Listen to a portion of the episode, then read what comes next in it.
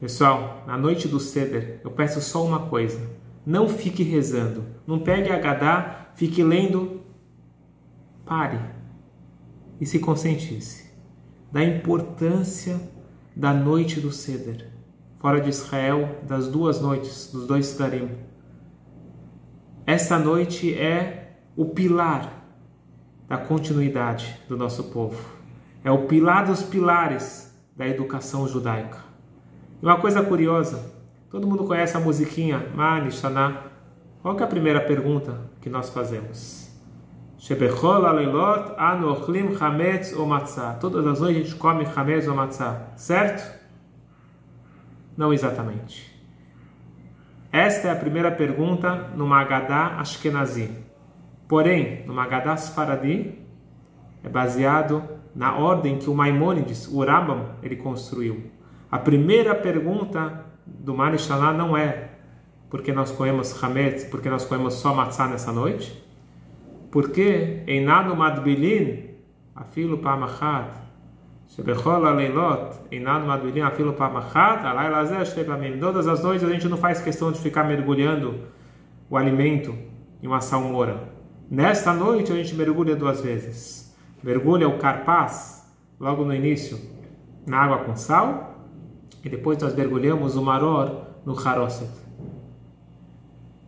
Para quê? Qual que é a lógica? Por que, que o Maimonides ele inverte a ordem? Tem que ter uma lógica. Hametz e Matzah, nós estamos falando do, da base do Pesach. Que a gente é proibido comer Hametz e a gente come, tem a mitzvah da Torá de comer a Matzah. Agora, mergulhar na água com sal, mergulhar no Haroset, é um costume, não é a essência do dia. Então, se você quer construir uma, uma pergunta, quatro perguntas, numa ordem lógica, primeiro você tem que falar da matzah e lá, depois o maror, que é uma mitzvah dos nossos sábios, e depois você fala de costumes. Meus amigos, aqui está a essência da noite do Seder. Isso é muito importante. Abram vossos corações.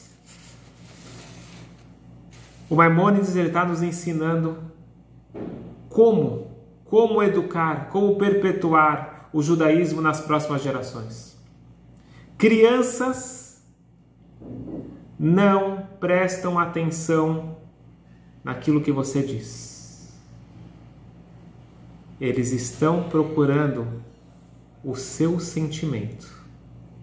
Tem uma frase, não judaica, mas que eu gosto bastante, que dizem o seguinte: as pessoas podem não lembrar exatamente o que você fez ou o que você disse, mas sempre lembrarão com certeza de como você fez elas se sentirem. A noite do Seder não é uma noite de falar, não é uma noite de simplesmente dar sermões. Nós queremos educar e educação vem com exemplo. E o que a criança está olhando? Não que você cumpra a obrigação. Se você paga os impostos, você é obrigado a pagar os impostos. Então não tem nenhuma grandeza nisso, isso é o mínimo.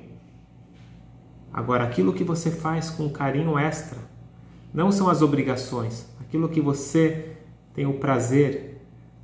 A criança sabe ver quando teus olhos estão brilhando e você está envolvido realmente ou simplesmente está fazendo porque você tem uma responsabilidade, uma obrigatoriedade. Comer matzah na noite do Pesach já virou na nossa cabeça uma obrigação.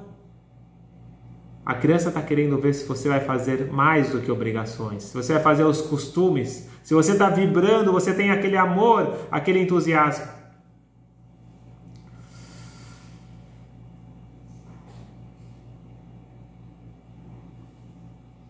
Antes do Manishtaná, nós quebramos a matzá do meio ao meio. Então, nós temos três matzot. A matzá intermediária, ela é quebrada antes de começar o Seder, antes do Manishtaná. E nós escondemos metade, a maior metade, para o aficomá. E todo mundo conhece quem te esconde e as crianças procuram. E aí, quando as crianças acham, começa aquela negociação. porque a gente não consegue terminar o Seder sem o Afikoman, a última matzah, que é a mais importante, inclusive, que representa a matzah original que a gente comia junto com o Korban Pesach. Às vezes a gente come, come, come já está satisfeito, não, obrigado, não quero mais matzah. Mas essa matzah, inclusive se você tiver só um pedacinho de matzah, a gente guarda para Afikoman. E esse Afikoman as crianças sabem que você precisa dele. E eles ficam negociando e aí finalmente você consegue o afikoman e você come. E eu pergunto para vocês, tá bom, o, o joguinho é, é, legal, mas qual o simbolismo por trás disso? A matzá que você vai comer na afikoman é o mesmo matzá, o mesmo tipo de matzá que você come antes. Deixa lá na Keara, deixa pronto. Para que fazer toda essa história? Só que aqui tem uma coisa que, se a gente parar e pensar, pode mudar pode mudar a forma que nós nos comportamos. Prestem bem atenção. As crianças não querem saber aquilo que você fala ou como você se comporta. As crianças procuram aquilo que você esconde. Aquilo que eu escondo, aquilo que eu não quero que esteja aparente, é justamente isso que vai chamar a atenção das crianças. As crianças estão procurando os costumes, as crianças estão procurando aonde está o nosso coração e não onde está a nossa teoria. Eu finalizo com uma história que pessoalmente me tocou bastante. Tinha uma pessoa, Denis, era um, um, uma pessoa que morava na Lituânia durante a Primeira Guerra Mundial, uma pessoa de grandes recursos, uma pessoa que fazia muita tzedakah. Infelizmente, durante a guerra, confiscaram todos os seus bens e ele ficou pobre, extremamente pobre. Mas ele sempre dizia o seguinte: a minha verdadeira riqueza ninguém tira de mim. São as minhas duas filhas e os meus dois genros. Os dois genros dele eram reitor, Rosh Hashivá, grandes rabinos nas estivot de Telas. E uma vez perguntaram para o grande Rabino, Rabbi Tzchak Elhanan Spector, explica como que esse homem teve esse mérito de ter dois genros, grandes rabinos. Qual foi a educação que ele deu para elas, para essas duas filhas? E o rabino falou: vou contar para vocês. Esse homem, ele sustentava as estivot, não só uma, várias estivot na Lituânia. Ele sabia a importância da tzedakah. E uma vez eu fui até a casa dele arrecadar fundos para a nossa estivá e era um, um dia de inverno rigoroso, neve, lama. Eu cheguei na casa dele todo sujo. Eu não queria entrar na porta principal, sujar aqueles tapetes persas, aqueles sofás. Eu tive pena do homem. Eu fui, dei a volta, entrei e, e bati na porta da cozinha, porta de serviço.